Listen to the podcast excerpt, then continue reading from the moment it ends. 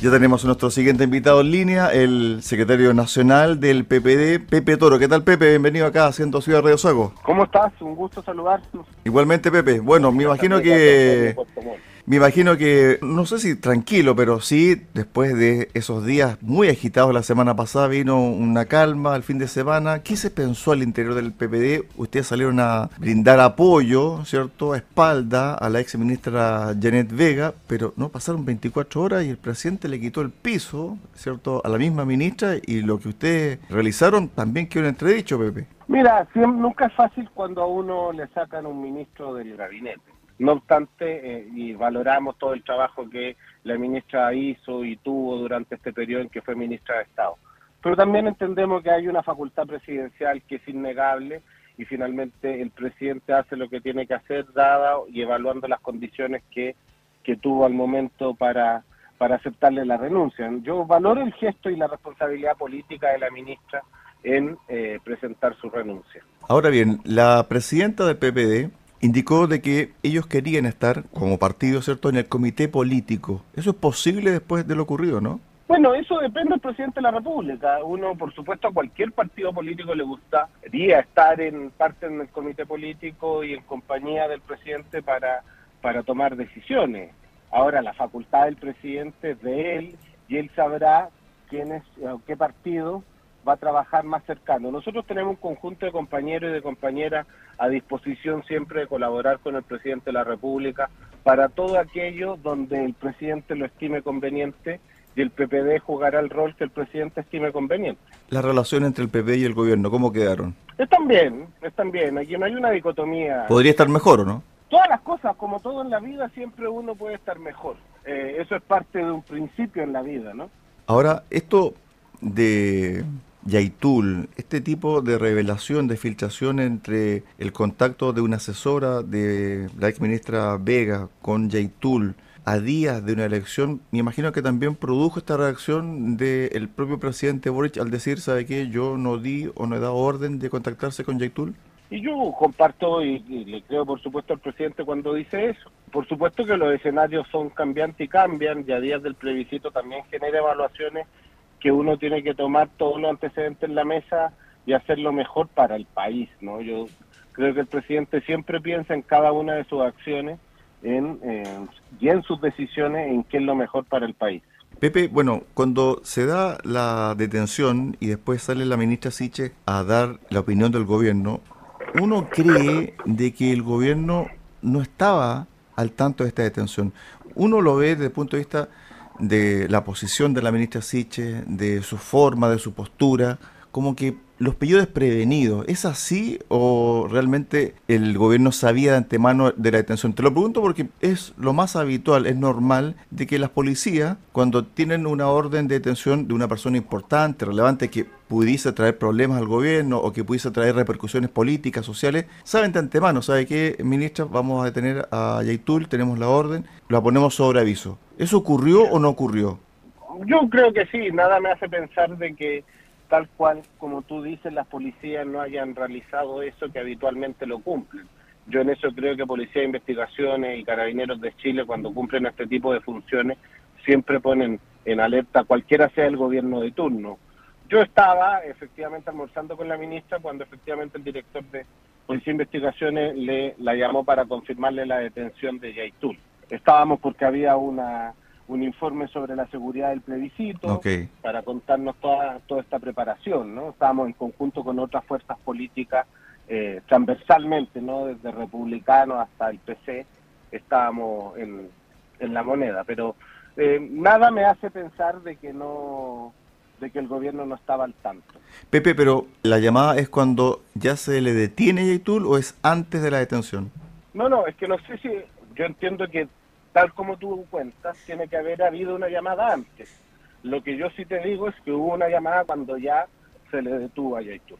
Perfecto. Y eso, eso, eso ocurre siempre.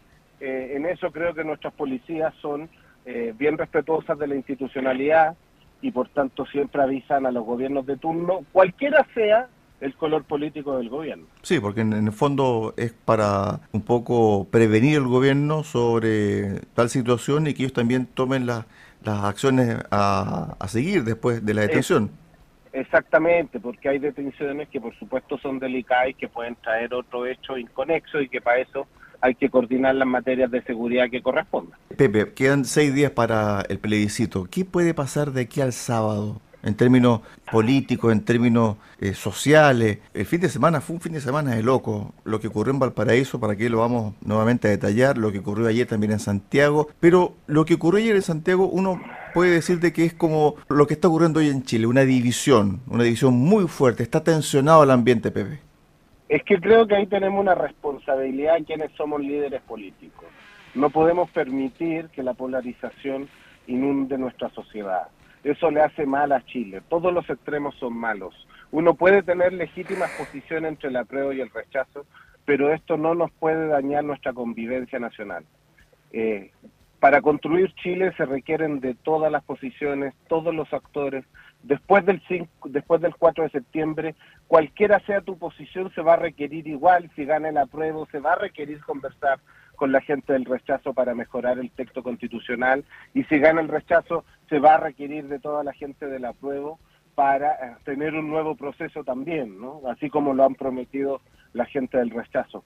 Pero yo creo que ahí nuestro deber es llamar a la población a bajar las intensidades, a condenar, a repudiar tanto los hechos de, eh, de Valparaíso como este enfrentamiento que hubo eh, el día de ayer. Me parece que esa no es una sociedad democrática, esa no es una sociedad tolerante, una sociedad donde se respete la libertad y se respete la libertad de expresión es fundamental.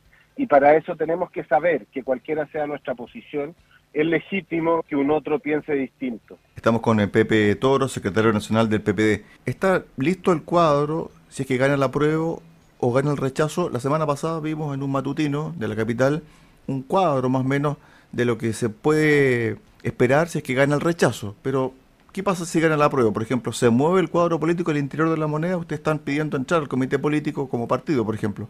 ¿Está lista ese plan A, ese plan B? Yo creo que el presidente está en todos estos tiempos, me imagino, preparando las diferentes maneras de enfrentar lo que viene. Entonces, eso es una facultad presidencial. Nosotros en el PPE tenemos una hoja de ruta en caso en que gane el apruebo y en caso en que gane el rechazo. Así además se divulgó por los diferentes medios la semana pasada eh, y porque creemos finalmente que como partidos políticos nuestro deber es ser previsores y para eso elaboramos un documento que nos da diferentes alternativas. ¿no? Para nosotros lo más importante es tener una nueva constitución, creemos que en eso el apruebo el 4 de septiembre permite rápidamente dar certeza en cambio, el rechazo genera más incertidumbre y que además va a requerir que las fuerzas políticas puedan conversar para ponerse de acuerdo para tener un nuevo texto. Por eso es que creemos que lo más importante es que el 4 de septiembre se desarrolle una jornada eh, de votación con la mayor tranquilidad posible y que finalmente cualquiera sea el resultado, no hay ganadores ni perdedores, sino finalmente lo más importante es Chile y su destino. Pepe, con respecto al tema del rechazo, ¿hay claridad sobre lo que pudiese ocurrir después del 5 de septiembre? ¿Ellos han entregado ya posiciones más claras o tú crees que todavía falta algo más concreto?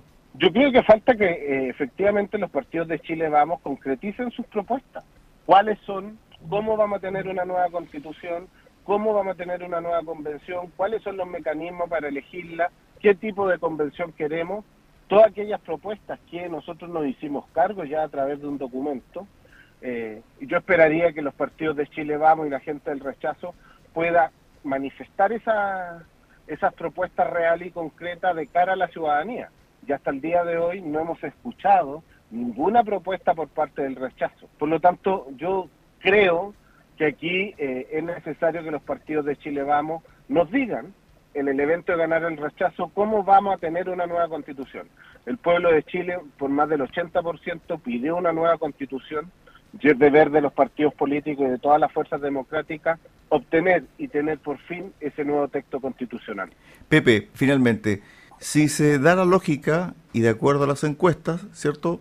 Debería ganar el rechazo el próximo domingo. ¿A ti te gusta una convención igual como la que operó hasta un par de meses atrás o te gusta una nueva forma de hacer una convención con otro tipo de integrantes? No, de ninguna manera la misma que tuvimos anteriormente. Nosotros estamos por una convención más reducida, con menos plazos, seis meses, con listas nacionales, en el cual los independientes puedan participar dentro de los partidos, pero no en listas nacionales de independientes, eh, y además apoyada por un componente técnico muy importante con una comisión de expertos. Por supuesto, electa nacionalmente, paritaria, con cupo reservado indígena, sin duda, pero creo que le debemos a Chile tener un proceso responsable y democrático.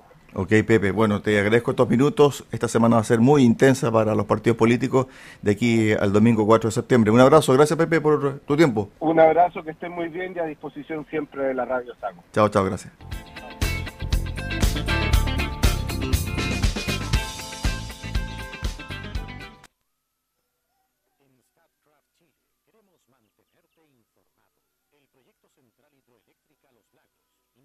construcción de ataquillas en el lecho del río Pimaiquén, lo que permite